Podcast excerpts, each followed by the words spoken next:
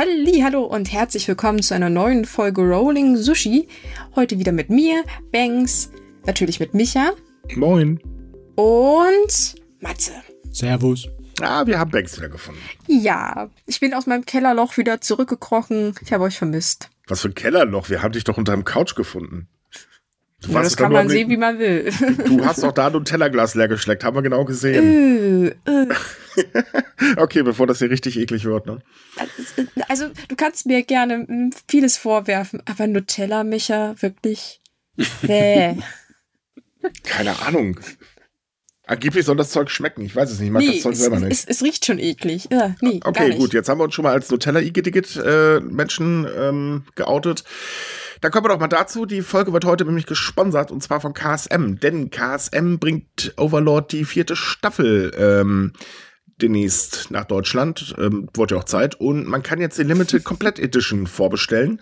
Das sind also 13 Episoden und da gibt's einige Besonderheiten. Ähm, natürlich deutsche Synchro und der japanische Originalton und so weiter mit deutschen Untertitel aber die ist auch nur auf 3000 Stück limitiert und nummeriert, hat einen Hardcover-Schuber mit Hochprägung und äh, Silberglanzfolien, Charakterbooklet, ein Episodenguide, Key Animation und Artwork-Booklet, Poster, Aufkleber. Was ich nicht weiß, ist, was ist denn ein, äh, heißt das Pleple? Play, naja, irgend so ein Bonusclips jedenfalls, ein Webspot. Bonustipp, ja. Für die Kurzserie. Die, diese Serie hat auch eine so eine kleine äh, komödiantische Kurzserie. Ah, okay. Das Opening Ending gibt's auch nochmal extra, ein Trailer und natürlich eine Bildgalerie. Also ordentlich was dabei für Fans. Ja, eine feine Sache, würde ich sagen. Hört sich nett an. Ganz genau. Link packen wir euch in die Beschreibung. Da könnt ihr einfach mal, mal vorbeigucken, euch das Ganze angucken. Und ganz ehrlich, ich kann es empfehlen, denn Overlord ist wirklich klasse. Ja, ist ist cool. Und ich bei den Extras würde ich auch zuschlagen. Absolut. Ja, doch, definitiv. Ist zu Recht einer der beliebtesten Fantasy-Serien. Ja, ich habe nur das Problem, KSM zieht mir regelmäßig zu viel Geld aus der Tasche. Ich muss langsam mal ein bisschen sparen. die haben wir auch verteufelt gute Synchros, ey. Was, was, was, wie, ich verstehe dich nicht. Geld, Micha? Ja, was war das noch, ne? Das ist das Komische, Ja. was man da ständig bezahlen darf. Ich, ich habe da so, so ganz komische Erinnerungen dran. Das konnte man so, hatte man so ein Hey, Portemonnaie. obwohl, ich, ich muss jetzt mal wirklich angeben, weil mir hat heute jemand geklagt, es gab schon wieder eine Strompreiserhöhung. Ja, und ich habe dann heute auch von meinem Stromanbieter bekommen und da steht drin, hey, Sie zahlen ab sofort weniger. Einmal wegen Strompreisbremse und wegen der veränderten Marktsituation. Mit weniger meinte er die Hälfte. Ja, ich meine, der wolle dich behalten. Nicht, dass du abspringst zu irgendeinem Konkurrenten. Und Wem damit, liebe? Herrschaften, gehen die Drohbriefe dieses Mal inklusive, nur exklusiv an Micha. Ey, ich krieg die doch sowieso, Mensch. Meine, Stimmt, weil de deine Adresse steht im Im Impressum. Ja, genau, verrat's noch allen, damit auch ganz Da genau wissen, auch wo dein. Name drüber. Also das Ja, ist aber manche, Leute, so, manche Leute denken nicht dran. Na toll. Dafür müssen sie doch das Impressum erstmal finden. Also, pff, Stimmt, genau, das haben wir ganz gut versteckt. So, ja. mhm. Mhm. Mhm. So, und damit fangen wir dann auch an für heute. Wir haben leider, leider zuallererstes mal eine mh, sehr traurige Nachricht, denn ähm, der Manga-Legende Leiji Matsumoto ist im Alter von 85 Jahren gestorben. Ähm, den kennt man eigentlich, wenn man Space Operas mag, oder ich glaube eigentlich jeder kennt den, wenn ich mich nicht irre. Also zum Beispiel ähm, hat er Galaxy Express ähm, äh, erfunden oder Space Battle, äh, Battleship Yamato, übrigens auch bei KSM erschienen. Äh, Captain Harlock ist aus seiner Feder und, und, und. Also es ist irrsinnig viel, ähm, was er gemacht hat. Ähm, ja, und er ist leider von uns gegangen. ja, stimmt, Ja, die meisten der- Leute, ja, kennen den definitiv. Er war auf jeden Fall international eher in der Gedächtnis der Leute durch diese Musikanthologie, Musikvideo-Anthologie, die ist Interstellar 5555. Ach, stimmt, für Daft Punk, ne? Genau. Ja, für Daft Punk. Damit äh, ist er wirklich durch die ganze Welt durchgegangen. In Japan ist er ein größerer und wichtigerer Name. Der hat nämlich sozusagen mit seinen Werken diese ganze Fankultur, die große um Manga-Anime so richtig angekurbelt. Ende der 70er war das halt noch eine sehr kleine Bewegung. Und dann kam äh, der erste große Kinofilm zu äh, Weltraumschlachtschiff Yamato in die Kinos in Japan und die waren alle im Fieber für Weltraum-Action wegen Krieg der Sterne. Und dann ist, äh, standen die dann Schlangen um die Blöcke für die Kinos. Um das ja, man muss aber auch mal ehrlich sein, die Geschichte ist auch wirklich gut. Also ich bin großer Fan von ähm, Space Battleship Yamato. Mhm. Ähm, überhaupt, ich kenne alle seine Werke und die sind wirklich großartig. Ich bin eh, so also Space Opera ist ja genau komplett meins. Ja. Und ähm, da ist er ja der absolute eigentlich, muss man mal ganz ehrlich sagen. Ähm, hinzu kommt, äh, dass halt irrsinnig viele seiner Werke halt gerade als Anime auch nach Deutschland gekommen sind. Mhm, Anime, ja. Als Manga leider nicht so viel. Nee, leider, ja, leider da war er, glaube ich, eher in Frankreich unterwegs. Wobei ja. ich letztens gehört habe, dass die Franzosen, glaube ich, so alles lizenzieren, was ihnen auf den ersten Blick sofort gefällt. Finde ich sehr witzig. Die lesen das erste ja, Kapitel und wenn es ihnen gefällt, sagen so, okay, machen wir. Ist mir scheißegal, wie viele Bände da noch kommen, machen wir. Hat mir gefallen. Finde ich ganz ja, toll. Man will, man will es halt weiterlesen, ne? Also ja, ich meine, ne? so muss das Besonders laufen. der der Weltraumpirat, der Harlock, der war in, ja, in Frankreich sehr beliebt, obwohl mm. er dort einen anderen Namen hat. Oh Gott, ich weiß gar nicht, wie die da heißen. In Deutschland ist er auf jeden Fall bei äh, Universum erschienen, ne? Universum Anime, wenn ich mich gerade nicht irre, ähm, Harlock. Das kann sein. Oh, Einer der Frage. späteren OVAs zumindest. Ja, also eine neue Auflage auf jeden Fall, klar. Mhm. mhm. Aber definitiv mit ihm ist äh, einer der ganz Großen gegangen. Ich glaube auch ja. einer der letzten großen Manga-Legenden aus diesem Zeitalter. Oh, ich weiß nicht. Ich weiß nicht, ist Gunagai noch unterwegs? Oder keine ich habe gesagt, nicht der letzte, ich habe gesagt, einer der letzten. Ja, ja, aber äh, du hast schon recht, da sind nicht mehr so viele unterwegs, mhm. aber so, äh, er gehört in diese, ähm, ja, Anfang der Anime-Fankultur-Bewegung mit rein und da sind nur noch eine Handvoll da. Wie mhm. Gunagai zum Beispiel, der ist noch am Leben, der ist 77. Ja, ja schon ordentliches Alter, ja. Die Zeit schreitet voran. Ja, leider muss man da, ich sag mal, mit sowas muss man leider in, heutzutage immer rechnen, dass man irgendwann von seinen großen Legenden nun mal Abschied nehmen muss. Ja, irgendwann macht auch einer von euch beiden äh, den Podcast hier alleine, ne? Also. Na, das, ich glaube, Micha, da haben wir noch ein bisschen Zeit, bis wir darüber nachdenken müssen. Das kommt immer auf das Glück des Einzelnen an, aber lassen wir das jetzt mal. ähm, ich muss sagen, ich finde toll, was seine Tochter geschrieben hat. Ähm, die hat nämlich auf ähm, der Webseite des Studios, also seine Studios geschrieben, dass er sich auf dem Weg ins Sternmeer befindet. Und ich glaube, das ist eigentlich wirklich passend. Och, ja. Oh, das ist schon, ist schon sehr süß. Ach ja.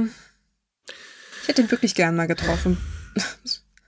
Ja, ein Autogramm hätte ich auch gern gehabt, definitiv. Ja, nicht nur Autogramm. Ich meine, ich, ich weiß ja nicht, wie, wie, wie sehr er fremdsprachenmächtig war, aber ich denke, das ist einfach, weil er ja gerade so viele Space Operas geschrieben hat, äh, beziehungsweise gezeichnet, ähm, dass der, glaube ich, super interessante Sachen zu erzählen hat, was er für Ideen hat und so. Also ich, die, das wäre ein bestimmt super interessanter Gesprächspartner gewesen. Aber gut. Man kann nicht alles haben im Leben. Ja, bei uns ist das Genre ja leider nicht ganz so beliebt, was ich echt hm. schade finde. Ja, das liegt, glaube ich, auch daran, dass das bei uns zu dem Zeitraum, äh, Zeitpunkt, glaube ich, eher von äh, Captain Future demon, demon, ich kann heute nicht sprechen. De demoliert war, ne? demoliert war. Äh, ja, kann man sich drüber streiten. Ich finde jetzt Captain Future qualitativ jetzt nicht so hochwertig, aber ja, ich glaube, das ist eher der Grund, dass Captain ja, Future zu der Zeit Moment, auch so Moment, mehr. Moment, man muss aber auch dazu sagen, dass Captain Future bei uns total durcheinander ausgestrahlt worden ja. ist. Hätten sie sich an der Reihenfolge gehalten, dann hätte die ganze Geschichte auch mal einen Sinn ergeben. Es ist durcheinander, es ist extrem geschnitten und meines Wissens nach fehlen sogar mehrere Episoden. Mhm. Weil genau. das ja alles böse, ja. böse war. Man musste ja den Kindern da irgendwas Moralisches erzählen. Also, das geht ja gar nicht. Mal ein Tipp ähm, an die äh, Leute, die vielleicht mal wieder Bock haben auf Captain Future. In dem Fall aber tatsächlich kann ich die Hörbücher empfehlen. Die sind nämlich um Längen besser, erzählen die gesamte Geschichte und chronologisch richtig. Ja, da muss man auch aufpassen. Das basiert ja auf äh, einem Werk aus Amerika ursprünglich. Mhm. Die Japaner haben dazu nur die Animationsserie gemacht. Genau. Und da gibt es auch viele Unterschiede. Und da kann man auch andersweitig seinen Spaß haben, wenn man zum Beispiel auf Anime nicht so sehr steht. Ja, das stimmt. Ist, Wobei ist das vielleicht Unterhaltung ist die Serie super. Also ich so. habe nicht gesagt, dass es schlecht ist, sie ist bloß nicht so hochwertig wie andere Sachen zu der Zeit. Ah, geht. Ist schon ein bisschen trashig. Captain Future war schon cool. Genauso wie damals äh, and the Star Sheriffs. Das haben sie ja auch einmal in Amerika erstmal umgebaut und dann nach Deutschland gebracht. Ja, tatsächlich. Das war auch wieder so eine clevere Sache. Hieß ja auch ursprünglich irgendwas mit irgendwie Kampfroboter Bismarck oder irgendwie so ja, ja. auf Deutsch übersetzt. Ne? Äh, warte mal, Weltraum, ich hab's vergessen, Weltraum-Kavallerie Bismarck, genau. Ah, ja, genau, so rum war's. Das, das, das, den Titel kannte ich noch nicht, hört sich geil an. Ja, Rampart heißt ursprünglich oder hieß in Japan ursprünglich Bismarck, aber die Serie ist im Ausland halt total gefloppt. Und deswegen halt umgebaut. Und hier in Deutschland haben wir ja eine ziemlich schnotterige Übersetzung bekommen, die absolut genial ist. Also was da ah. teilweise für eine Wörter fliegen, so, wenn, wenn, wenn es sich im Kampf befindet und so, ist absolut klasse die Zeiten des Schnodderdeutschs, wie man so schön mhm. sagt. Das ist, mh, hm, da, da müssten wir mal einen eigenen Podcast drüber machen, auch wenn es nicht, nicht mal nur Anime betrifft. Also das ist, ja, das ich liebe das. Ich meine, klar, wenn man Lokalisierungen mag, ist das großer Bullshit, aber trotzdem machen die Serien ah, Spaß. Sagen, also wenn wir schon da jetzt gerade dabei sind, ich muss sagen, ich finde, ähm, Crunchyroll macht das teilweise ganz cool in ihren Subtitle, wenn Leute damit ähm, Dialekt sprechen, dass sie das halt auch im Dialekt rüberbringen ähm, im Subtitle. Das ist genial.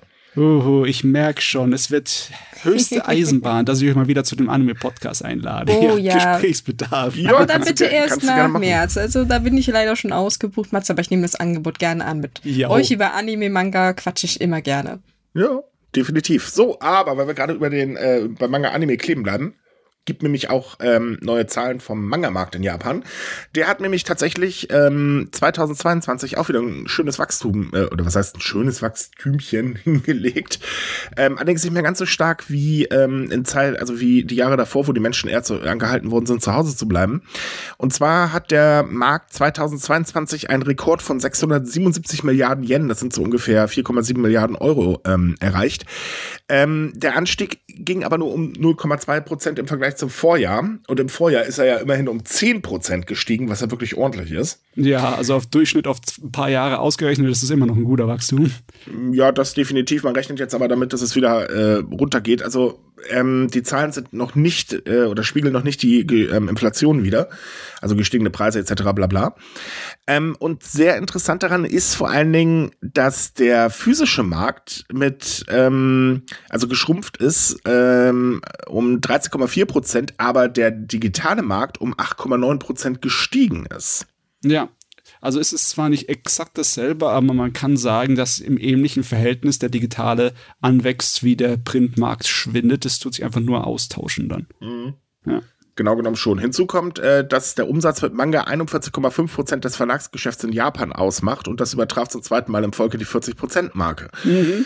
Ja, wir hatten in den letzten Jahren aber auch sehr große Kassenschlager und oh, Mangas, ja. die sich verkauft oh. haben wie die oh. Blöden. Allein diese großen ja. äh, Namen wie Demon Slayer und Jujutsu Kaisen, die Shonen-Serien, die haben sich viele, viele Millionen Mal verkauft. In diesem Jahr war vor allen Dingen Spy X Family beliebt, allerdings eher online. Im letzten Jahr war es ja Demon Slayer und Demon Slayer hat sich ja physisch un unglaublich gut verkauft. Da standen ja. die Leute ja wirklich Schlange in den Geschäften, weil es halt der letzte Band war. Also das ist schon wirklich ähm, äh, ganz super. Hm, das freut einem natürlich. Der Kino- und Anime-Markt an sich, der ist eben sehr gesund. Ne? Toei besonders hatte ein richtig gutes Jahr mit zwei Kinofilmen, die mal wieder massenweise Rekorde gebrochen haben. Mhm. Also da ist immer noch Wachstum zu sehen, aber die Leute denken jetzt auch, ja, das waren jetzt halt die wunderbare Herrenjahre in der Hinsicht, weil alles so gekommen ist, wie es nur am besten kommen konnte. Und jetzt müssen sie erstmal für die Zukunft investieren, um das weiterhin äh, so gesund zu halten. Ja, man, also die Frage ist halt, wie stark wirkt sich auch die Inflation aus? Weil ich meine, auch in mhm. Japan müssen die Leute halt überlegen. Es gab heute neue Zahlen. Im Januar ähm, ist die Inflation dann schon wieder mal auf ein 42-Jahres-Hoch geklettert. Also es ist schon deutlich teurer geworden. Ähm, und das Problem ist halt, äh, die Leute sparen und wo sparen sie als erstes? Ja. dann eben halt bei sowas, weil vor allen Dingen muss man ja auch sagen, der Trend geht ja auch in Japan dazu, dass man sehr gerne zu illegalen Angeboten greift. Ähm, auch wenn die Regierung deutlich versucht, dagegen was zu tun, ähm, sind die Angebote trotzdem da und sie werden halt immer beliebter. Ähm, was kein Wunder ist. Man merkt halt, viele Menschen können sich das einfach auch nicht mehr leisten und greifen dann halt auf sowas zurück. Nicht, dass ich das jetzt unterstützen würde. Natürlich finde ich das ziemlich blöd, weil Künstler äh, sollen gefälligst Aufwand verdienen. Ähm, aber auf der anderen Seite kann man es auch ein bisschen nachvollziehen. Definitiv, ja. weil ich meine, das läppert sich schon zusammen. Es ist halt eine Frage, ob ich, weiß ich nicht, ein Abo abschließe für digitale Sachen, weiß ich nicht, in Zahl im Monat. Keine Ahnung, was kostet so ein digitales Manga-Abo? 10 Euro, 12 Euro, es ist ja nicht so viel im Vergleich jetzt auch Weniger, glaube ich. Sogar noch weniger, ich weiß es nicht. Ähm, ich lese halt nichts digital. Und dann muss man sich überlegen, dann muss ich aber für pro Band, weiß ich nicht, wie, was bezahlt man hierzulande zwischen 7 bis über 10 Euro zahlen. Das ist schon ein gewaltiger Unterschied. Da kann ich verstehen, dass man halt natürlich zu der Version greift, wo man praktisch das meiste für seinen Preis bekommt. Ja, das, das ist halt so eine Sache. Ja, was äh, Kino angeht, haben wir im Anime-Podcast immer gewitzelt, dass das in, in den anderen Geldbeutel geht weil in den, ja, letzten, in den letzten paar Jahren, da sind wirklich Rekorde gebrochen worden auf unglaubliche Art und Weise, in den äh, am meisten verdienenden äh, Kinofilmen aller Zeiten haben jetzt die letzten zwei, drei Jahre gleich äh, drei Stück reingeschafft in die Top Ten. Ne? Platz 7 Jujutsu Kaisen, Platz 4 der neue One Piece Film und Platz 1 Demon Slayer. Übrigens, darauf Hinweis, falls ihr mal Bock habt, ähm, reinzuhören, unser Anime-Podcast erscheint übrigens jeden Montag. Ähm, lohnt sich tatsächlich. So, aber kommen wir jetzt mal weg von den Animes und Mangas. Wir haben ja noch ein paar andere Themen. Zum Beispiel gibt's äh, ordentlich Kritik für eine Stadt in Japan, die mich einen Altersunterschied bei einer städtisch organisierten Single-Party haben wollte. Und das fanden die Menschen gar nicht so witzig, denn äh, die Stadt hat festgelegt, dass die Altersgrenze für Männer äh, zwischen 28 und 49 Jahren ähm, bestehen muss und bei den Frauen sollte die Altersgrenze zwischen 23 und 44 Jahren bestehen. Ja, das war, kam, nee, nicht ganz so gut an. Eine Frage, warum? Also nicht, warum es nicht ankam, sondern warum der Unterschied. Also es gibt zwei Gründe. Ähm, also erstmal ganz kurz vorweg, die Single-Partys sind von äh, der japanischen Regierung gefördert. Sie dienen dazu, man will so ein bisschen die Geburtenrate damit anheben. Ob das klappt, wird allgemein eh bezweifelt, aber naja, mein Gott, ist halt, ne, man hat zumindest eine Party auf Staatskosten. ähm, es ist so, dass mehrere Städte die im Verbund veranstalten und bei einer war es halt so, da gab es dann halt eher ältere Frauen und junge Männer und da dachte sich dann der Organisator, naja, machen wir das hier halt mal anders. Äh, allerdings auch nur semi-gut.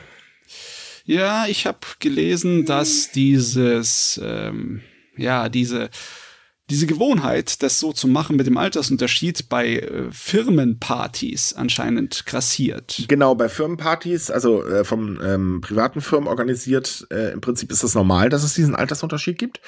Äh, aber gerade bei städtischen Veranstaltungen, da sagen die Leute, Leute, ganz ehrlich, ihr müsst jetzt nicht auch noch mit der Diskriminierung anfangen, lasst das gefällig sein. Das bringt nichts. Wenn dann eine Party halt eben so nichts bringt, dann ist es halt eben Pech gehabt. Aber das muss beim allerbesten Willen nicht sein. Das ist auch tatsächlich die größte äh, Kritik halt. Ähm, das Bewusstsein von Sexismus und Altersdiskriminierung äh, ist halt so ein bisschen fehl am Platz ähm, in dem Moment. Oder beziehungsweise das Bewusstsein ist schlicht und ergreifend noch nicht da gewesen anscheinend.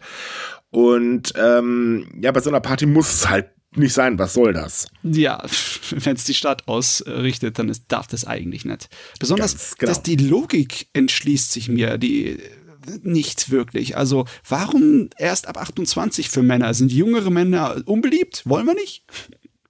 ist, ist es vielleicht eine demografische Frage? Also gibt es, gibt es mehr Frauen in der Altersklasse als Männer und deswegen muss man das irgendwie, oder andersrum gibt es mehr Männer und deswegen muss man das irgendwie so mischen?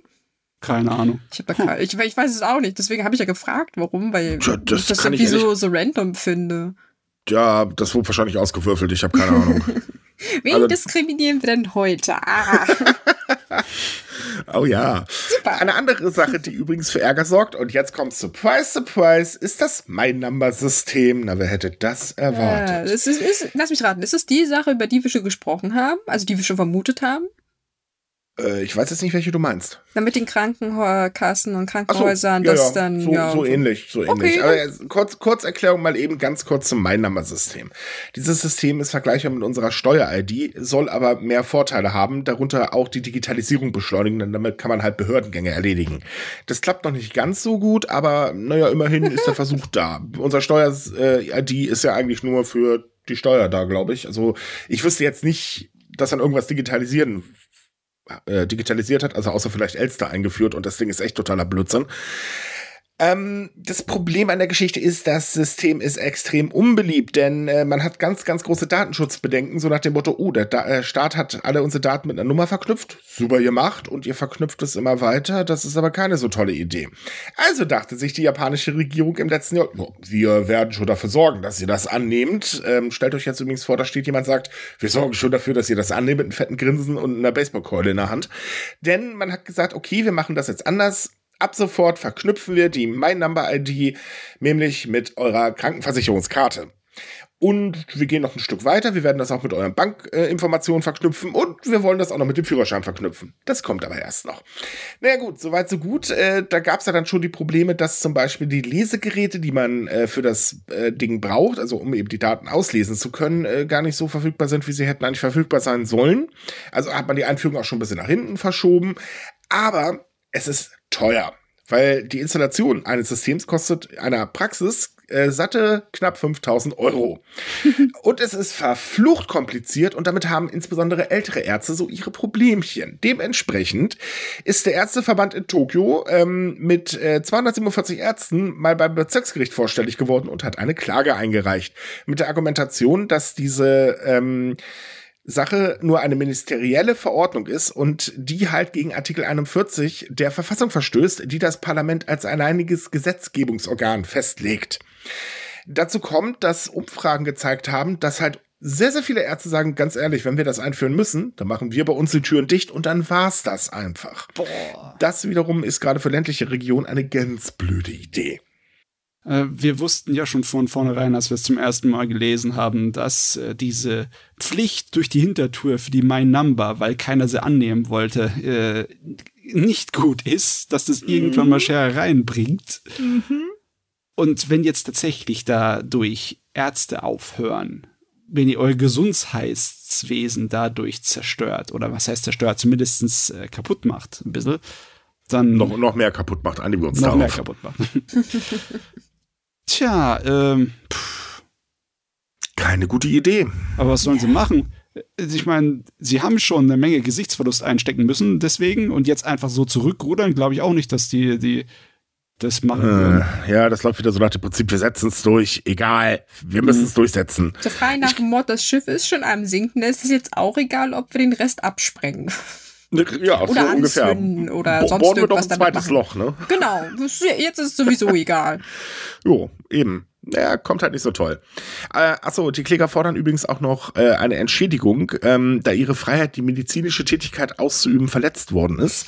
Und ähm, es wurde auch angekündigt, dass andere Ärzteverbände in Japan dazu aufgefordert sind, äh, Klage, äh, sich der Klage anzuschließen, was wahrscheinlich auch passieren wird. Aber finde ich richtig so. Sollen sie ihnen richtig eins reinwirken? Sollen sie, die sollen genau zeigen, dass sie sich das nicht gefallen lassen, weil das ist genau die richtige Reaktion, weil Jupp. das ist schon, das ist einfach nur bockharte Erpressung von der Regierung.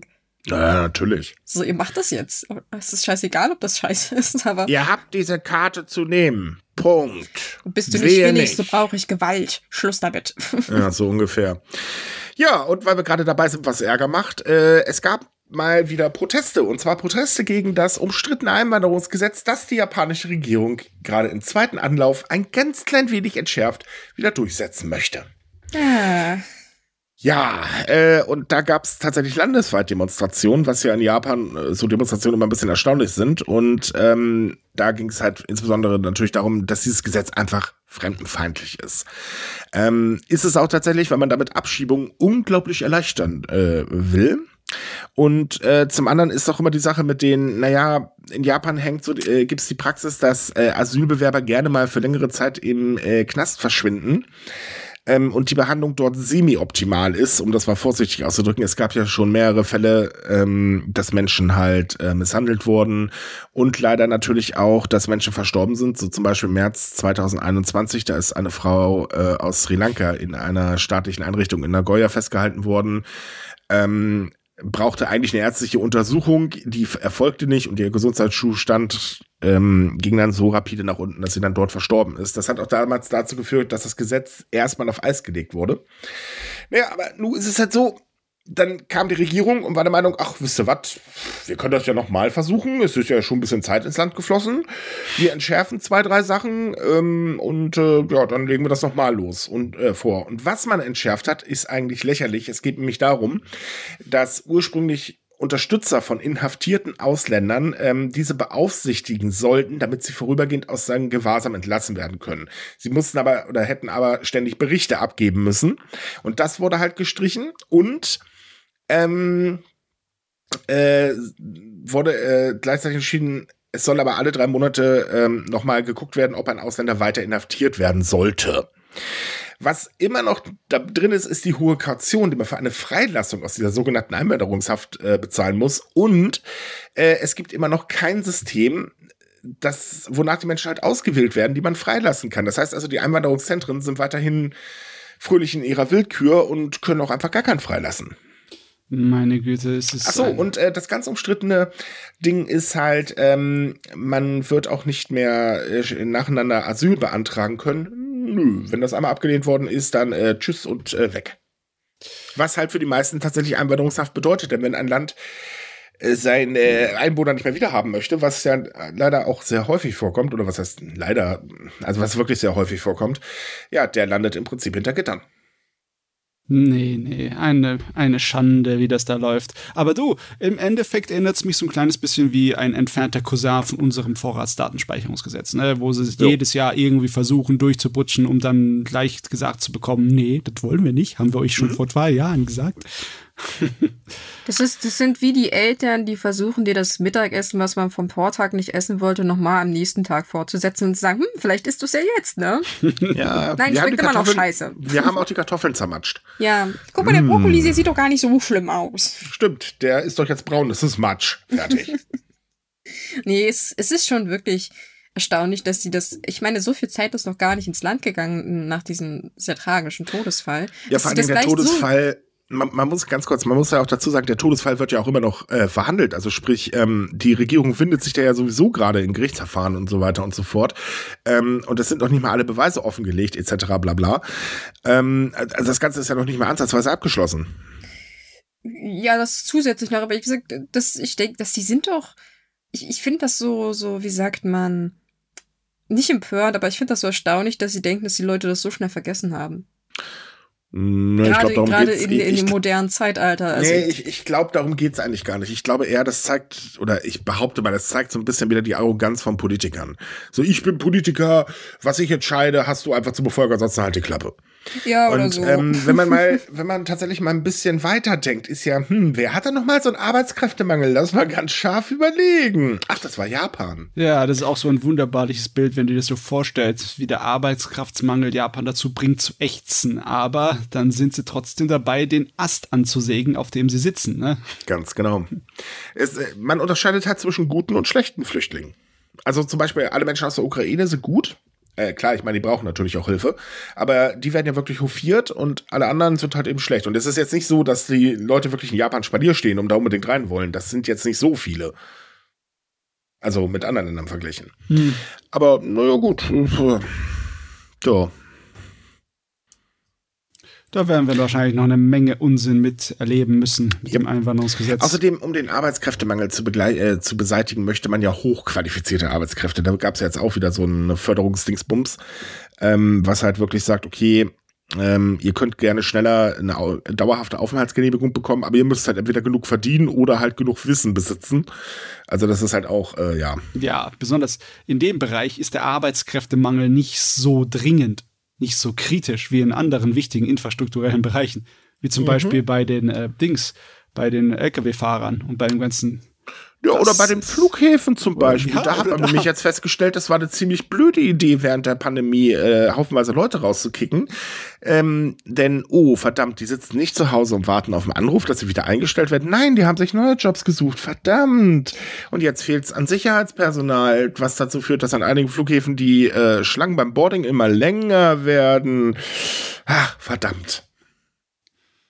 Das ja, ist nicht gut. Ist, Besonders nein. jetzt, wo halt es wieder richtig gut ansteigt mit den Besuchern von Japan, ne? Mhm, und das führt auch längerfristig zu Problemen und man versucht gerade Händering Personal aufzugabeln, hat aber leider das Problem, tja, man braucht halt bestimmte Qualifikationen und vielleicht ein bisschen Arbeitserfahrung, das findet man nicht mal eben so nebenbei. Mhm. Was war nochmal der gute Plan? Wir wollen in wenigen Jahren schon auf über äh, so 40 Millionen Touristen pro Jahr kommen. 2025. in zwei Jahren.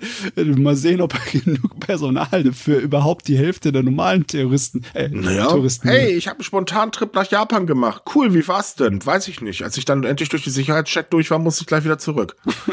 ja, aber ich meine, so, so Sicherheitspersonal, ich meine, da braucht man da wirklich so eine umfangreiche Ausbildung? Ich meine, hierzulande machst du, glaube ich, zwei, dreimal so ein Sicherheitsseminar und dann bist du das Ding Ich auch durch. Ich habe keine Ahnung, wie das hier in Deutschland aussieht, aber ja, in Japan ähm, bedarf es schon dann ein bisschen Ausbildung. Ich meine, was einen Flughafen angeht, muss man, glaube ich, zumindest Grundlagen geschult sein, dass man das mit den halt Rechten und mit äh, Zoll und äh, ja, äh, Pass und allem weiß, ne? Ja, ich habe jetzt auch nicht gemeint, dass man das am so, so Wochenendseminar machen soll, also schon, Nee, aber ich meine, so groß müssen die Qualifikationen doch dafür nicht sein. Also ich meine, du brauchst, brauchst du jetzt nicht ein Jurastudium, um als Sicherheitspersonal beim Flughafen zu arbeiten. Sollte eigentlich nicht sein. Ne? Ja. Aber wir, wir wissen das, wie lustig das mal in der Arbeitswelt sein kann mit Vor so allem in Anforderungen. Japan. Ne? Ich sag mal so, Japan steht Deutschland in irgendwelchen Regeln, Bestimmungen und Bürokratien nichts nach, ne? Nö. Ich würde sogar sagen, sie versuchen uns immer ständig zu toppen. Manchmal schaffen sie es auch. Irgendwie könnte man wirklich meinen, dass beide Länder sich so ein heimliches Hin und Her, äh, so, so ein Rennen machen. Da haben bestimmt irgendwelche oberen Behördenfuzis eine Wette laufen. Oh Gott. So wirkt's Ja. manchmal, ja. So, und jetzt kommen wir zum nächsten äh, kuriosen Fall. Hm. Ähm, in Japan äh, ist es so, man hat ja noch die Todesstrafe leider, muss man ja sagen. Wie gesagt, darüber diskutieren wir nicht, das Thema lassen wir außen vor, aber ähm, es sitzt schon seit 1966 ein Mann in einem Todestrakt und versucht halt die ganze Zeit, seinen Fall wieder aufrollen zu lassen, weil er halt sagt, Leute, ich habe das nicht gemacht. Und nun konnte er tatsächlich einen Erfolg verbuchen, denn auf einmal sind Beweise aufgetaucht, die die Staatsanwaltschaft die ganze Zeit äh, über angeblich gar nicht hatte, ähm, die zwar jetzt noch nicht so ein komplettes neues Licht auf den Fall werfen, aber zumindestens ist das schon mal ein Erfolg, dass auf einmal die Beweise aufgetaucht sind, die er übrigens versucht seit 1973 einzufordern. Ja. Es ist schon ein kleines bisschen komisch, dass die bisher noch nie dem Gericht vorgelegt wurden. Mhm. Also äh, ist es nachvollziehbar, dass sie sie nicht gefunden haben, weil es ist ewig her. Die haben sie wahrscheinlich irgendwo mal schief verrotten lassen. Na, Mo- Moment, Moment. Nein, nein, nein, nein, nein, nein, nein. Also, äh, die Behörde, also sprich die Staatsanwaltschaft, sagte zu ihrem früheren Dementi, dass die Beweise überhaupt nicht existieren. O-Tun. Es gab zwar keine Probleme mit der Aufbewahrung der Beweise, aber unsere Kontrollen waren nicht gründlich genug. Wir haben sie nicht absichtlich versteckt. Man muss dazu sagen, man weiß auch schon länger, dass sie da sind. Man hat sie nur noch ein paar Jahre extra zurückgehalten, um nochmal so den Datenschutz zu überprüfen und so weiter und so fort. Ist ja nicht so, dass da ein Mann im Todestrakt sitzt. Oh ja, stimmt. Sie haben irgendwas gesagt von Privatsphäre, ne? Genau, man Ja. muss ja erstmal gucken, ob da irgendwelche Sachen drauf sind, die die Privatsphäre anderer betreffen. Meine Okay. Güte. Und das hat so lange gedauert. Ist ja nicht so, als wenn es dringend gewesen wäre, ne? Ja, ist es immer noch. Ich meine, ähm, seit 1966 in der, im Todestrakt, das ist schon eine Zeit. Ja, ich glaube, ja. Es ist, das erinnert mich an, an, an die, die Story mit dem komischen Grundstückskauf von A bis Frau, wo sich der eine Beamte umgebracht hat. Und sie dann auch Mhm. so meinten, so, nö, so eine Dokumente gibt es überhaupt nicht. Und dann so, ja, die haben wir aus Versehen vernichtet. Und dann ist das Ding halt doch aufgetaucht. Und dann hieß es, oh, wupsi-dupsi. Ja, Wie gut, wir konnte denn sollten mal das ruhig jetzt sein. passieren? Na, hoppala. Ja, wir sollten mal ruhig sein. Wie war das doch gerade? In Deutschland werden doch bekanntlich schon mittlerweile von Steuerbeamten Steuerunterlagen verbrannt. Ja, äh, ich, ich habe ja nicht gesagt, dass Da wir besser sind, aber äh, ähm, es geht übrigens Japan lässt ähm, man gerne so unangenehme darum, Sachen ähm, es, verschwinden äh, und also der dass sie nie existiert haben.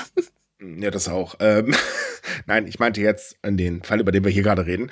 Äh, geht es um einen Raubmord in einem Elektronikgeschäft in Fukuoka City, äh, wo zwei äh, Mitarbeiter damals ähm, ausgeraubt und umgebracht worden sind. Und das waren halt zwei Täter. Das ist einmal der Mann gewesen und also damals 20 Jahre alt und noch ein 17-jähriger junger Mann war dabei. Und ähm, sie sollten halt ein Feuer gelegt haben. So, der Mann bestreitet halt die ganze Zeit, dass er dieses Feuer gelegt hat. Und ähm, mit den Beweisen, da geht es halt speziell um ein ähm, Verhör des äh, anderen Mannes und äh, das soll nun klarstellen oder zumindest zeigen, wer das Feuer wirklich gelegt hat, weil die ganze Frage ist tatsächlich sehr, sehr strittig. Ähm, denn ähm, die beiden Männer sind in dem Feuer umgekommen und somit ist die Frage, wer ist dafür verantwortlich? Okay, das ist, der Fall an sich hört sich schon irgendwie sehr skurril, also nicht skurril Der an, aber Fall sehr ist- fragwürdig an von der Ja. Beweisführung. Ja. Okay, das, Ja, das ist eines von den Phänomenen, die wir ab und zu mal angesprochen haben. Klar, logisch, in den 60ern sah das noch ein bisschen anders aus, aber im Großen und Ganzen japanische Gerichte, wenn du mal davor stehst, dann ist die Chance, dass das einfach so durchgewunken wird, weil du bist angeklagt, du bist schuldig, das ist relativ groß. Ne? Ja, also Verteidiger möchte ich in Japan nicht sein, wenn ich ehrlich bin. Nee. Muss ein sehr trauriger nicht. Job sein und die Erfolgsbilanz ist sehr gering. Vor allen ja. Dingen ist die Staatsanwaltschaft bekanntlich nicht zimperlich und die Polizei auch nicht. Wenn sie sich einmal auf dich eingeschossen haben, dann Prost Mahlzeit. Uh, äh, especially die Polizei in Japan, die lässt dich da auch gerne mal so 48 Stunden im Verhörraum schmoren, nur damit du ein Geständnis rausrückst. Das ist denen total egal, ob du schuldig bist oder nicht. Sie wollen da ihre Mhm. Ja. Quoten haben. Das ist ein ganz gewaltiges Problem, aber dazu kommen wir in meinen anderen Podcast nochmal. Wir bereiten nämlich gerade ein Special vor, um ein bisschen darüber zu quatschen. Das ist nämlich tatsächlich sehr interessant. So, äh, weil wir gerade schon bei Gerichtssachen sind, da haben wir nämlich noch was. Und zwar gab es jetzt wieder ein Urteil zum Thema doppelte Staatsbürgerschaft. Und die bleibt in Japan unangetastet. Wer hätte das erwartet? Ja, überraschend, überraschend. Ähm, auch um da mal ganz kurz zu erklären, es ist in Japan so, dass wenn du als Japaner in ein anderes Land gehst, hast du dich gefälligst dann irgendwann zu entscheiden, und zwar bis zu einem Alter von 22 Jahren, ob du Japaner bleibst oder die Staatsangehörigkeit des jeweiligen Landes annimmst. Bist du ein bisschen älter und ähm, äh, gehst halt in ein neues Land, dann hast du dich innerhalb von zwei Jahren zu entscheiden. Äh, Das Ganze ist naja, also sagen wir mal so rum. Die Dunkelziffer derer, die zwei Pässe haben, ist ziemlich hoch, was auch gar kein Wunder ist. Und ähm, allgemein wird halt halt kritisiert, das passt einfach nicht zu einer globalen Welt. Und ich meine, ganz ehrlich, unsere Welt ist global geworden. Brauchen wir, glaube ich, gar nicht drüber diskutieren. Und nun gab es halt eine Klage dagegen, äh, mal wieder. Und ähm, das Gericht sagte halt, das verstößt nicht gegen die Verfassung. Und damit bekräftigte man ein Urteil aus dem Jahr zweite, äh, aus dem Januar 2021, wo halt eben ein Gericht ebenfalls schon argumentiert hat, ähm, dass die doppelte Staatsbürgerschaft zu Konflikten mit den Rechten und Pflichten zwischen den Ländern und zwischen den Einzelnen und den Staat führen kann. Hm. Hm. Das, das stimmt ja auch. Ich meine, das ist schon ziemlich albern. Weil ich meine, wie du halt schon Äh, sagtest, wir sind eine internationale Gemeinschaft und ich finde das absolut nicht mehr zeitgerecht, äh, so eine, so eine Regelung. Also das, das Ding ist halt vor allen Dingen, wenn man mal Folgendes bedenkt. Man äh, gibt seine Staatsbürgerschaft im Prinzip sehr unfreiwillig eigentlich ab. Ähm, und was ist, wenn man dann irgendwann wieder nach Japan zurückgeht? Dann hat man nämlich einige Probleme. Man ist dann offiziell, tja, Ausländer. Das eben, das, das ist so. Vor allem, ich meine, für Leute, die vielleicht gerade zwei Nationalitäten haben, also ich sag mal, für, für Eltern, die vielleicht aus zwei verschiedenen Ländern kommen, einer aus Japan und der andere woanders her, da finde ich das besonders schwierig, weil du, du beraubst denen ja irgendwie so ein bisschen deren Identität. Ja. Das, das geht Ich meine, auch nicht. also ich, ich weiß, es gibt viele Menschen, die sagen, ja, wieso, wenn man eh in einem Land lebt, kann man doch die Staatsbürgerschaft da annehmen. Doppelt muss nicht sein, weil man soll sich gefälligst anpassen. Ja, man kann sich aber- aber auch mit zwei Pässen anpassen, das bringt keinen um. ich das würde gerade sagen, man verfällt ja nicht zur Staub, bloß weil man jetzt den einen Pass hat und den anderen auch. Es gibt genug Beispiele für Leute, die wegen der Arbeit in ein anderes Land für einen längeren Zeitraum müssen. Ja, Ja. und äh, dann würden die dann dadurch bestraft werden, beziehungsweise eingeschränkt werden in ihrer Freiheit, ihrer Arbeit, beziehungsweise ihrem Lebensinhalt Ja, das ist nicht nur ne? das, zum Beispiel auch Menschen, also junge äh, Japaner, die halt äh, wegen ihren Eltern ins Ausland mussten, dass die gezwungen werden, sich zu entscheiden und im Prinzip eine Identität aufzugeben, ist doch mal totaler Käse. Ja, das ist Blödsinn. Wenn man sich halt eben äh, als Japaner fühlt, aber trotzdem in einem Land lebt ähm, und sich dann halt auch dazugehörig fühlt, dann kann man auch, also ganz ehrlich, man kann beide Pässe haben, das bringt halt niemanden um. Das ist doch Käse. Ja, aber auf jeden Fall, wir wissen jetzt, dass der oberste Gerichtshof in Japan das nicht so Äh, sieht. der und in damit Tokio. Der in Ja. Tokio. In den Tokio. Ah, Der in. Tokio. Auf jeden Fall, der sieht's nicht so und damit hinkt er ziemlich weit hinterher im Weltvergleich. Jupp, und jetzt gibt's mal wieder eine Revision. Dach. Die Auflagenummer, ich habe keine Ahnung, wie oft das jetzt schon war, aber dagegen wird ständig geklagt, was ich halt, wie gesagt, auch verstehen kann. So, ähm, wir nehmen ja freitags auf. Ähm, und heute jährt sich leider, leider die russische Invasion der Ukraine. Also genau genommen jährt sich das. Putin dreht durch und wütet äh, und zerstört mal eben so haufenweise Menschenleben etc. bla bla. Muss man ja mal ganz ehrlich sagen. Und wehe, mir schreibt irgendjemand hier, "Äh, aber das ist Frieden, Waffenlieferung, bla bla bla, sitz blub. Ich kann das Thema nicht mehr hören. Ähm, äh, es ist ein ziemlich hartes Kapitel. Es kommen ja auch immer mehr Sachen raus, wo man sich halt fragt, warum eigentlich da nicht langsam Anhalt geboten wird. Na, jedenfalls äh, ist es so, dass Japan zum Jahrestag der Ukraine versprochen hat, sie weiterhin zu unterstützen. Und natürlich den Angriffskrieg ähm, auch logischerweise verurteilt hat. Ja, das ist so ziemlich logisch. Es ist nicht so, weil es die ganze Zeit schon ihre Politik war, sondern halt, weil sie auch dieses Jahr eine führende Rolle bei den G7-Staaten da einhaben, was Sicherheit angeht. Ne? Es ist nicht nur das, es geht natürlich auch darum, Zeichen Richtung China zu senden, weil China ist ja nun mal äh, sagen wir mal, nicht unbedingt gerade der Traumnachbar, den Japan hat, äh, genauso nee. auch wie Nordkorea. Und man stellt sich halt natürlich bewusst auf die Seite der westlichen Staaten, um halt eben zu zeigen, wir halten zusammen und wir dulden halt keine Änderung des sogenannten Status quo. Ähm, und ja, da gibt's dann halt eben auch von uns Dampf, ähm, auch wenn der Dampf ich sag mal, von der Regierung schon da ist, äh, von den Unternehmen und auch von den Städten eher weniger. Also das hat sich zum Beispiel herausgestellt, dass äh, sehr viele japanische Städte einfach gesagt haben, ach, wir beenden keine Partnerschaften zu äh, russischen Städten oder auch viele japanische Firmen sagen, ach, naja, nö, wir bleiben weiter in Russland aktiv.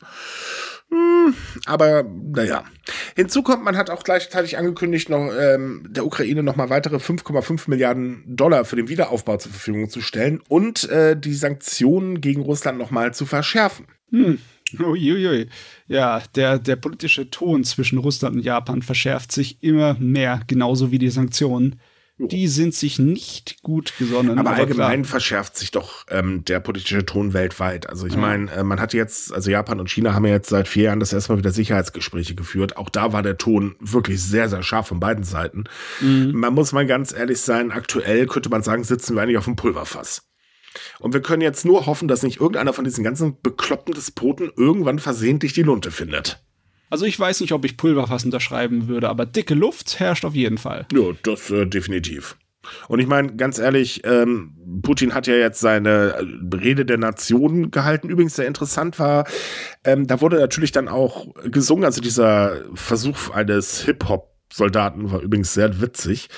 Ähm, der hat da mal fröhlich gesungen, unsere Flagge wird über Berlin äh, gehisst werden, wo ich mir so denke, ach so, ja, schön. Und es wird ja auch offen mittlerweile darüber geredet, dass man auch den Osten vor Deutschland wieder erobern sollte. Ja, also in der Ansprache hieß es doch auch, dass Russland nicht angefangen hat mit diesem Krieg. Nein, nein, nein, das waren alle anderen, nein. Pff, also ich meine, ernsthaft. So, und dann haben wir natürlich so eine Trotteline wie Wagenknecht, äh, die dann fröhlich mit ihren, ah, wenn du überfallen wirst und so weiter, dann musst du dich ergeben und dann musst du die Sachen erfüllen, die der von dir will und dann ist auch Frieden. Ja. Oh Gott, wo habe ich letzt irgendwo im Internet eine Formulierung gesehen? Imprägniert gegen die Wahrheit mhm. zu Wagenknecht. das kann man sagen. Und dazu dann noch die, äh, ich, ich weiß jetzt nicht, wie sie heißt, ich vergesse den Namen immer, was auch mit Absicht passiert, glaube ich. Mein, mein Gehirn schaltet bei dieser Frau gänzlich aus. Schwarzer. Danke, genau, die meinte ich.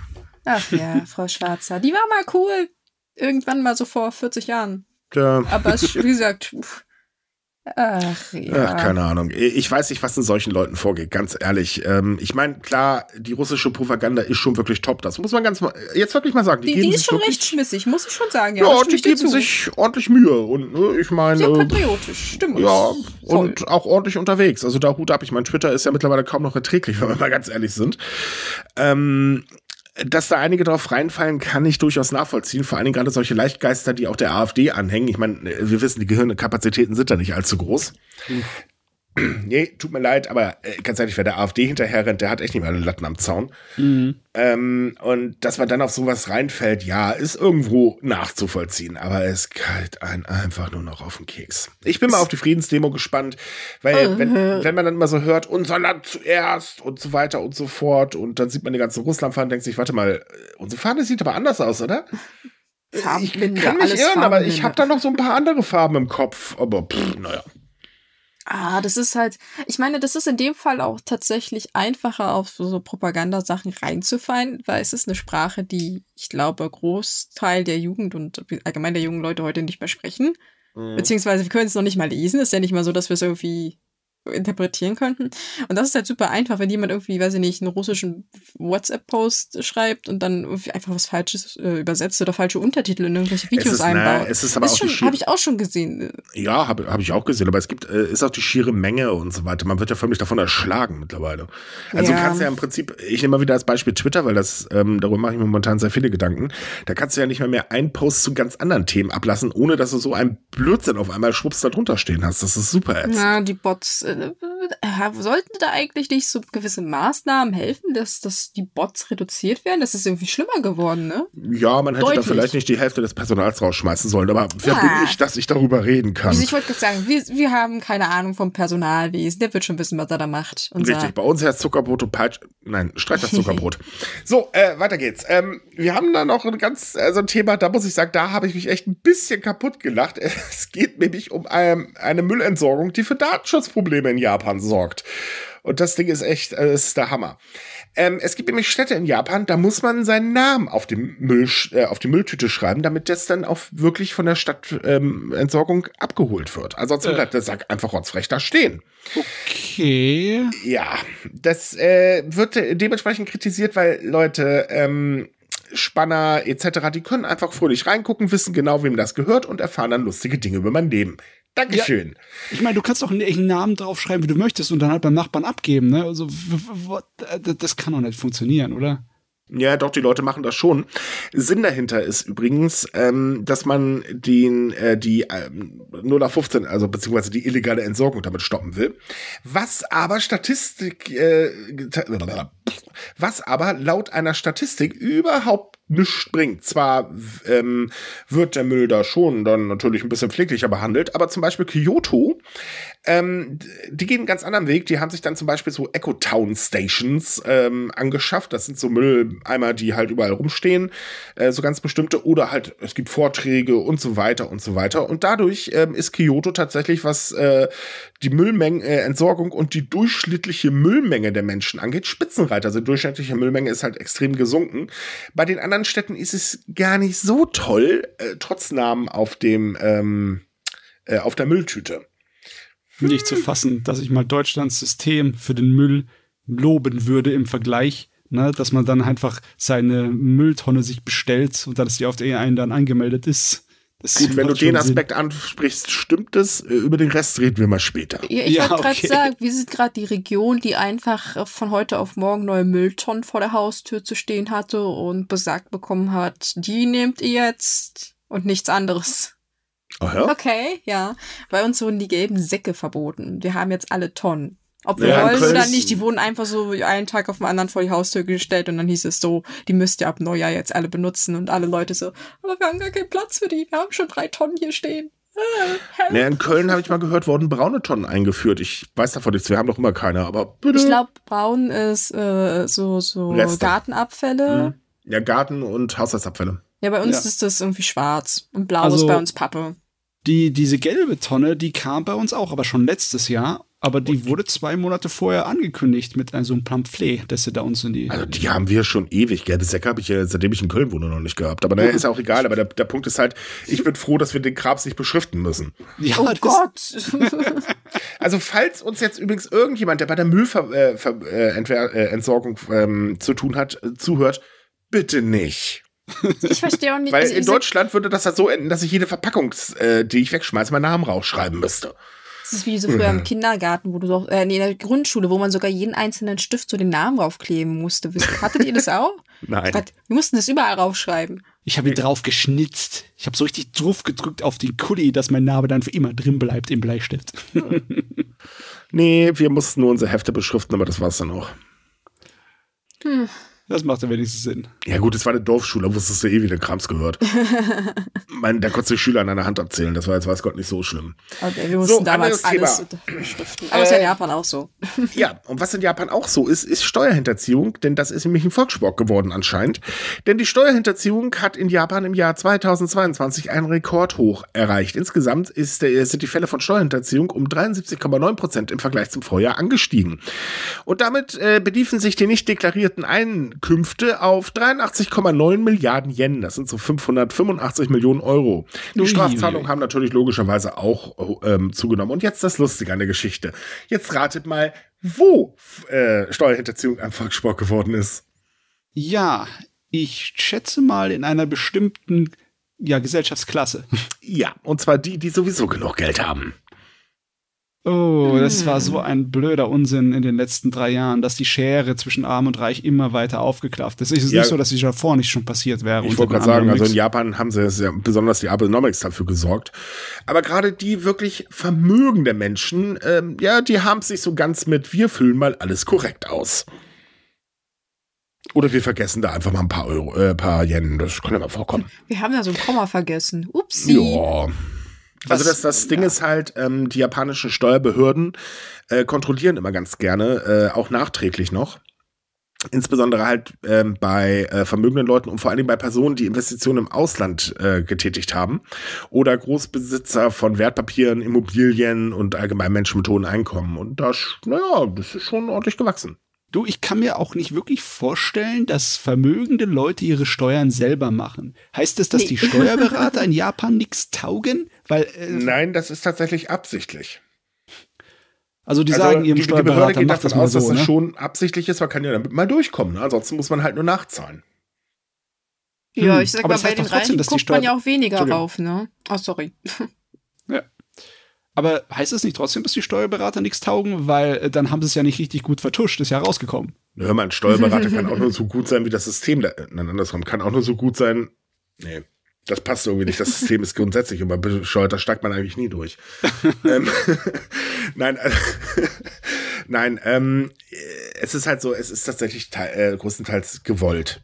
So, und ähm, insofern würde ich nicht sagen, die Steuerberater taugen nicht, sie machen, sind halt sehr kundenorientiert, ne? Hm, okay.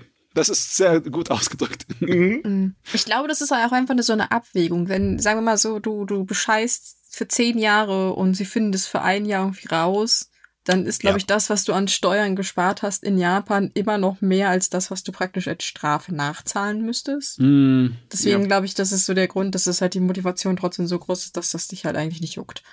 Ja, wahrscheinlich. Wie so oft halt, ne, mit solchen Oh. Strafen. Da ist das Und ich halt meine, so, ganz ja, ehrlich, irgendwo, die Menschen wird halt auch schnell langweilig. Man kann sich ja alles leisten. Also legt man sich halt ein bisschen mit der Behörde an. No Ja. rest, no fun, ne? so ein bisschen krimineller spielen, meinst du? Ja, so ungefähr so Eine Bad Boy. Hobby-Krimineller. oh Mann, ey. Dafür entschuldige ich mich jetzt. Oh weia, oh weia, oh wei. Ah, Ja. Auf jeden Fall. Die machst du wie ein japanischer Politiker, ne? Nimmst im Nachhinein zurück. Die gute Steuerbehörde in Japan muss sich ganz schön was einfallen lassen, um da hinterher zu sein, so wie es Mhm. aussieht, ne? Definitiv. Sie dürfen auch nicht mal so wirklich veröffentlichen, ab wann man als wohlhabend gilt bei ihnen. Ja, nicht, sie dürfen nicht, sie wollen nicht, weil man Angst davor hat, dass nachher dann äh, die äh, Leute ein bisschen gewitzter werden und das will man natürlich vermeiden. Ich weiß zwar nicht, wie man deswegen gewitzt werden soll, aber naja, gut. Hm. Ich würde das eigentlich mal cool. Ich weiß gar nicht, wird das in, in Deutschland so direkt veröffentlicht, ab wann man als Mittelstand und so gilt? Ja. Oh, Ja, tatsächlich. Dann sollte man also du das vielleicht ein bisschen publiker machen, weil, weil es gibt immer so Leute, die denken, dass, dass sie so, oh, ich bin so arm, Unterschicht, und dann sind die schon gehobener Mittelstand oder so. Das ist- finde ich mal so schrecklich. Ja, aber einen März kannst du definitiv auch nicht damit umdrehen. Der kennt die Zahlen. Ich mein, im Endeffekt hast du bei uns ja den lieben Steuerrechner, den du reinschmeißen kannst, ne? Und Ach, dann kannst du ja. einfach im Steuersatz sehen, wo du bist. Hm. Da macht man einfach die Augen zu in dem Moment. das tut weh. Äh, ja, oder man kriegt halt auch seine Steuer, äh, seinen Steuerbescheid nicht. Ich warte ja auch immer noch auf meinen. Ach, du bist nicht so wichtig, Micha. Du kannst warten. Mhm. ja, ja, als Selbstständiger macht das besonders viel Spaß zu warten. Ja, dem Mhm. Finanzamt auf jeden Fall. Ja, sagen wir mal so, ich weiß ja, dass sie gerade sehr viel zu tun haben und absolut überlastet sind, aber so langsam ist echt mal ganz nett. Naja, gut, egal. So, äh, machen wir nächstes Thema. Es gibt nämlich gerade eine Diskussion im Japan darüber, ob Ramen zu billig ist. Hm. Tatsächlich ist es so, dass ähm, äh, der ehemalige Fußballstar Kaisuke Hona äh, das Ganze angestoßen hat. Der hat nämlich getwittert, dass 730 Yen, also ungefähr 5 Euro, 10 Euro, viel zu billig für seine leckere Schüssel Ramen war, die er genossen hat. Und äh, er meinte halt, dass das traditionelle Nudelgericht in Japan teurer werden sollte. Und tatsächlich ist es so, dass in der Regel Ramen in Japan weniger als 1000 Yen kostet. Das sind so 6,98 Euro umgerechnet. Und wenn man ins Ausland guckt, dann wird's ein bisschen teurer. Also zum Beispiel in Deutschland Deutschland, da zahlt man so zwischen, ich glaube, 12 und 16 Euro Pi mal Auge. Ja, Kann stimmt tatsächlich. Kommt, kommt drauf in, was es halt ist. Ob du so eine einfache Miso-Rahmen hast oder ob du da halt schon ein Stückchen Fleisch drin liegen hast. Das ist ein Ja. Unterschied. Ähm, in, äh, in den USA sogar ganz heftig. In New York zahlt man zum Beispiel im Durchschnitt äh, fast 20 Dollar für so ein Ding. Das ist New York aber. Ja, gut, also da das, das würde ich jetzt nicht so mit ernst nehmen, weil New York Ja, kostet ich- alles unglaublich viel. Ich, ich weiß, Coolness, äh, Ausschlag und so weiter, aber trotzdem, es ist im Ausland halt teurer. Und ähm, es ist so, zwar ist Rahmen auch in Japan mittlerweile teurer geworden, aber äh, das ist eher lächerlich. Das sind so 30 bis 40 Cent äh, pro äh, Yen pro Schale. Das ist also im Prinzip gar nichts. Und äh, die ähm, alle Gerichte liegen halt weiterhin unter 1000 Yen und äh, das ist schon, äh, pff, ja, ne? Und das Lustige ist, oder das Interessante ist, bei dieser Diskussion haben auch Menschen gesagt, Leute, wir verdienen selber sehr wenig, müssen jeden Yen dreimal umdrehen, aber trotzdem finden wir, das ist zu billig. Ja, das Hm. ist gerade das Gegenteil von unserer Döner-Pro-Situation. Ne? Wollte ich Ja. auch gerade sagen. Es erinnert mich sehr an diese Döner-Diskussion. Einige regen sich auf, dass der Döner auf einmal, weiß ich nicht, 6 Euro kostet und viele Leute sagen, ja, aber es ist eigentlich absolut gerechtfertigt, so ein Döner für 3 Euro, der ist halt nicht mehr machbar, ne? Ich dachte, liegt jetzt bei 10 Euro. Also ich Es kenn kommt auf die Region nicht, an. Also es, es ist, äh, ich weiß, dass zum Beispiel, wie gesagt, in Berlin der deutlich teurer ist und in Köln auch. Hier bei mir in der Region kostet der halt so zwischen 6 und 7 Euro. Kommt drauf Hm. an. Also das ist, wie gesagt, auch regional abhängig. Ja. Aber dieses Geschäft mit dem mit der Nudelsuppe ist natürlich auch ein Knochengeschäft. Mm. Da Ja. kann man sich Dokus auf YouTube nachgucken, was so ein junger Mann, der ein Rahmengeschäft führen möchte in Tokio, was der so auf sich nehmen muss. Der muss früh anfangen wie so ein Brötchenbäcker mitten in der Nacht muss seine Nudeln, die er bestellt hat, da fertig machen und da seine Suppe und alles. Und der schafft natürlich dann abends bis äh, in die Nacht hinein, bis so 8, 9 Uhr. Und Es am nächsten Tag das. geht's weiter so. Ähm, es gibt ja auch sehr viele Straßenstände, ähm, die auch von sehr äh, ält äh, oder von älteren Personen äh, betrieben werden. Und da gibt es einen ziemlich coolen Kanal. Ich muss den mal raussuchen auf YouTube. Ähm, der geht äh, einen Tag mit diesen Menschen mit und zeigt halt, was sie wirklich alles machen müssen. Und das ist echt erschreckend. Also in dem Alter könnte ich das bestimmt nicht mehr. Ja. Das ist ein Knochenjob vom, also Holla die Waldfee. Und Das ist ähm, ordentlich. das, dafür verdienen die in meinen Augen einfach definitiv zu wenig. Also ich meine, wenn man sagen würde, man würde den Preis um weitere ein, zwei Euro anheben, dann ist, glaube Das ich, allen geht Beteiligten nicht. geholfen. Ach, es geht nicht. Nein, Ja. und da gibt's in Japan es gibt es ein Problem, was Preissteigerungen angeht. Preissteigerungen sind schwierig, ähm, denn Kunden akzeptieren oder die Kunden akzeptieren die normalerweise eigentlich nicht. Also entweder führt zu Diskussionen oder sie meiden das dann halt einfach. Das ist tatsächlich normal. Ähm, jetzt die Preissteigerungen, die aktuell da sind, das sind halt eben Muss-Preissteigerungen, wobei da wirklich erklärt wird, wie äh, nichts Böses von einem Unternehmen, wenn sie die Preise anheben müssen, weil die Panik halt wirklich da ist, verdammt, uns rennen dann die Kunden weg. Dementsprechend gibt es übrigens auch immer noch vor allem kleinere ähm, Unternehmen, die halt sagen, ah, wir passen das lieber nicht an, dann machen wir lieber weniger Gewinn. Ähm, die Großen haben es da ein bisschen einfacher. Also ich sag mal, wenn Toyota jetzt anzieht, naja, da fällt dann auch nicht mehr auf beim neuen Preis vom Auto. Ähm, aber äh, ja, Preissteigerungen sind halt immer so ein äh, ganz gefährliches Pflaster da drüben. Hm, Ja, verstehe Ja. ich, verstehe ich. Das, ach, das erinnert mich an die eine Geschichte. Ich glaube, das war auch letztes Jahr mit dem ein Geschäft, das, ich vergesse den Namen immer von diesem gefüllten Fischgebäck. Anpan, oder wie das war. Nee, nicht Anpan, das ist halt auch dieses, das Fischform, und da hast du auch. Anko. Genau, ach, ich vergesse das immer. Ähm, da hat auch ein so ein Geschäft gesagt, so, ja, äh, sorry, wir müssen jetzt aufgrund der Situation den Inhalt reduzieren, aber der Preis bleibt gleich. Die haben es hier drin wie 30.000 Mal entschuldigt und die Leute fanden das aber tatsächlich cool.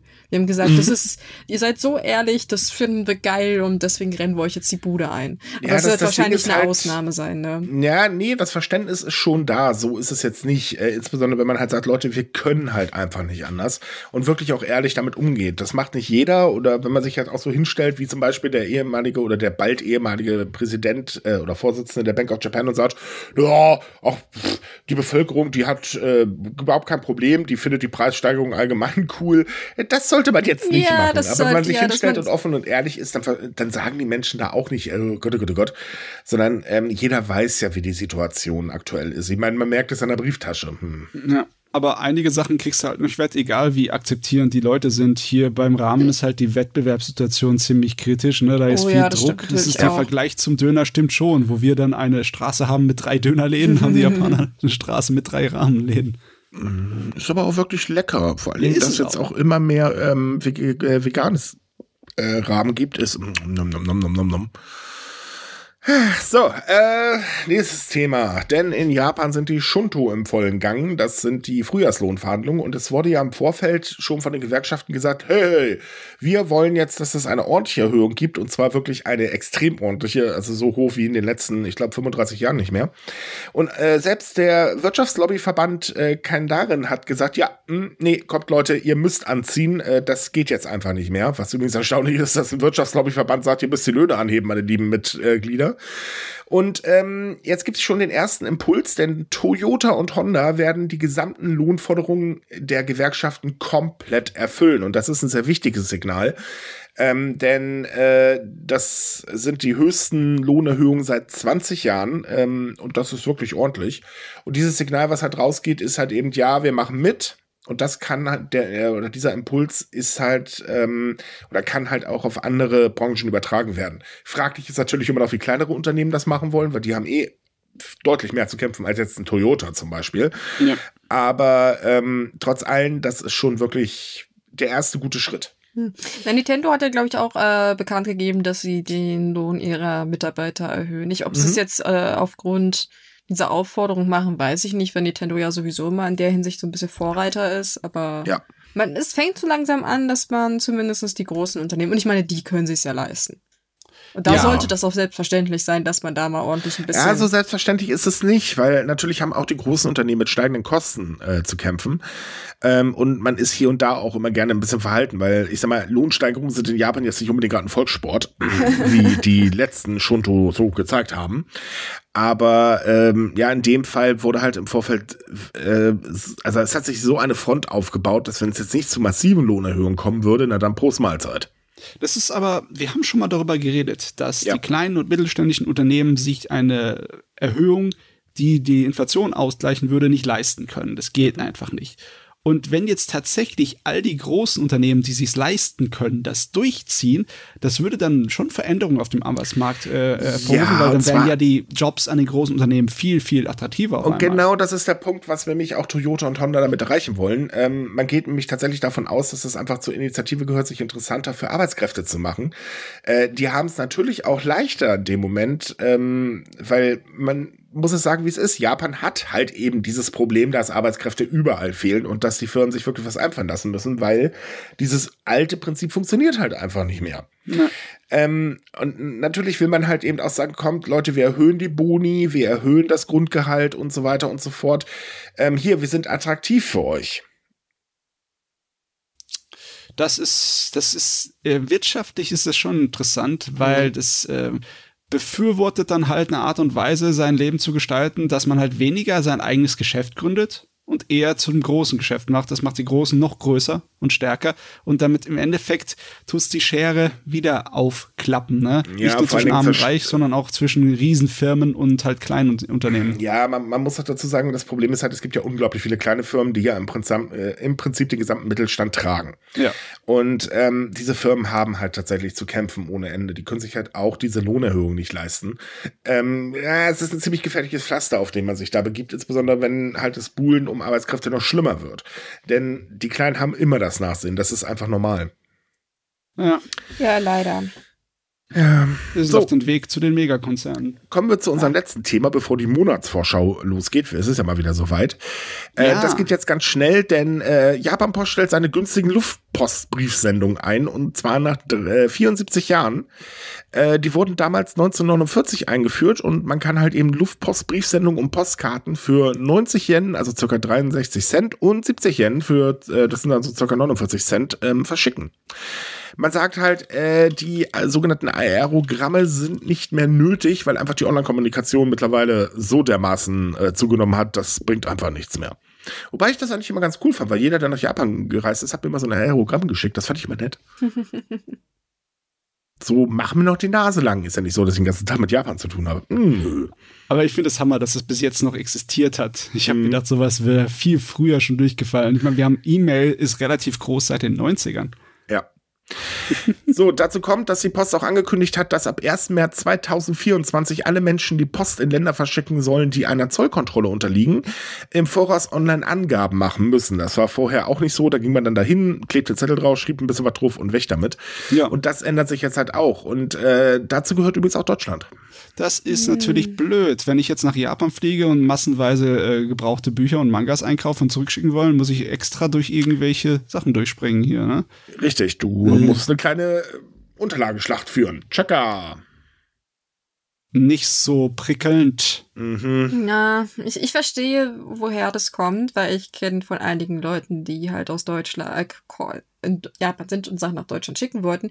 Und die standen dann da vorne am Postschalter und haben das halt nochmal neu ausfüllen müssen, weil sie dann irgendwie festgestellt haben, oh, das ist irgendwie nicht richtig. Und dann, musste die äh, Person dann am Schalter helfen und das hat natürlich den ganzen Verkehr aufgehalten. Und ich glaube, man macht das halt, um erstens den Papierkram zu reduzieren und einfach auch, um die Mitarbeiter so ein bisschen zu entlasten, weil wir wissen auch, Fachkräftemangel gibt's auch bei der japanischen Post.